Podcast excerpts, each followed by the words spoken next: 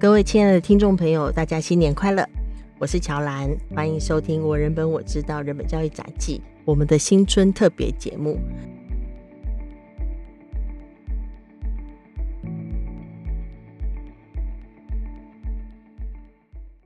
新春特别节目是什么呢？就是要来邀请大家听见天使啊！这什么意思哈？就是森林小学的校长朱台祥朱朱，他有一本书叫做《看见天使》。非常非常好看的一本书，是猪猪他呃在《自由时报》的专栏，然后集结成一本书。那叫看见天使呢，就是在很多篇的文章，短短的哈，每篇都短短的，记录生活的故事，跟孩子的互动，或者是呃一些呃题目的思考哈。但是这些短短的故事当中，我们都可以看到呃一种积极的、温暖的、正向的，让人感受到爱的传递的力量。所以呢，呃，这整本书叫做《看见天使》。那我们呢，新春特别节目既然是用听的嘛，啊，所以我们就把它叫做“听见天使”。意思是呢，呃，我将会。读这个看见天使里面的文章给我们亲爱的听众朋友听，就当成新年礼物了哈。就是过年期间呢，如果诶需要有一个什么样小空间，自己感受一下呃自己的存在，或者想要疼惜自己一下，或者就是想要让自己舒服一下、自在一下，那都欢迎来听听这个听见天使。我们就准备开始喽。今天会读三段故事给大家听。那呃第一篇呢，嗯的文章的名字叫做《这是我的看法》。你认为如何？开始喽！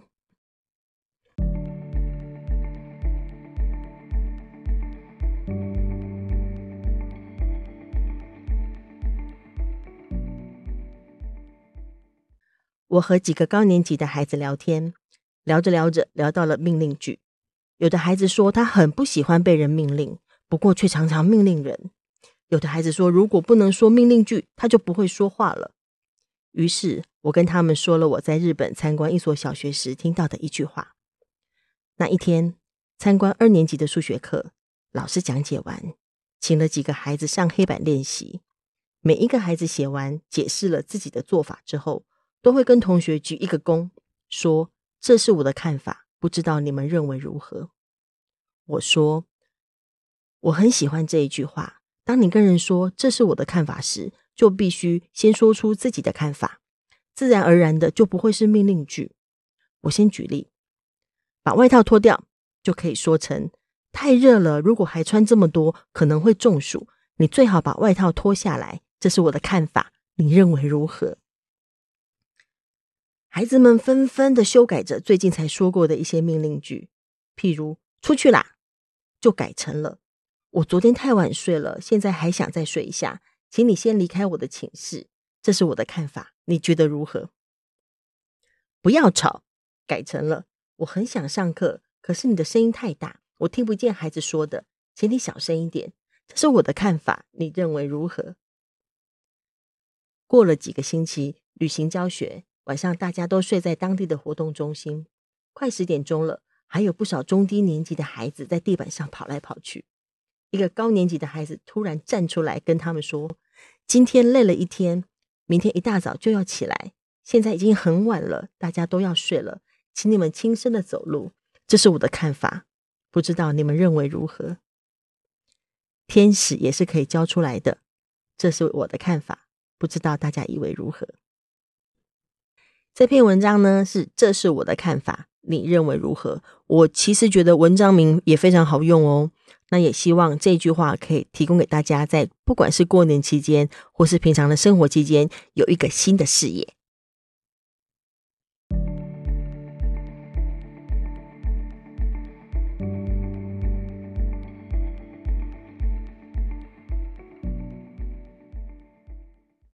接下来要读给大家听的这篇文章呢，是你会这样说，一定有你的道理。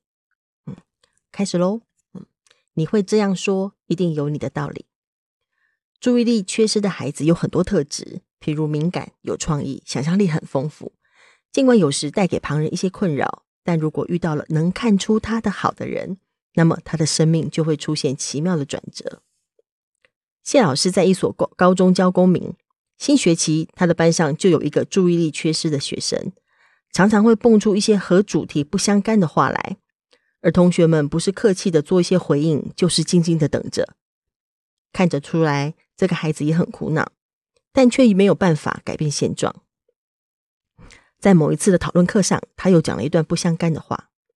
等他讲完，谢老师说：“我们谈的是那个话题，你说的却是这样的内容，跟我们谈的看起来完全不相干。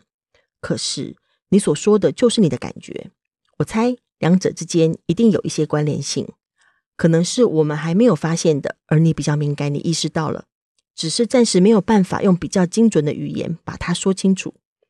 你要不要再想一下，然后再说一遍？你慢慢的想，我们可以等你。谢老师把话说完，就看到那个孩子的眼睛闪着一种亮光，同时他也发现其他的孩子似乎也变得比较放松，比较没有负担了。那天的讨论不只有一个令人满意的结果。现场的气氛也非常融洽。现在，这个孩子越来越能够有条有理的说着自己的一些联想和突发奇想，俨然成为一个小小意见领袖。而班上其他的孩子，比起以前，也更敢把自己的想法表达出来，因为大家都知道，即使是粗朴的想法，甚至是一闪而过的念头，都具有进一步思索的价值。谢老师带的这个班有这样的转变。实在是因为他是一个能看出孩子的好的人。文章到这边结束，我一直觉得能看出孩子的好，通常会让我们自己的世界都更美好呢。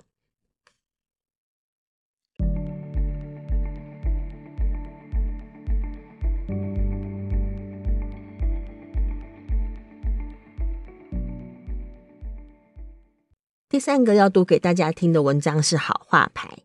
那我们就开始喽。好话牌，老同学聚在一块儿，开心的不得了。聊着聊着，就聊到了小孩。他拿出好话牌，一人一副送给大家。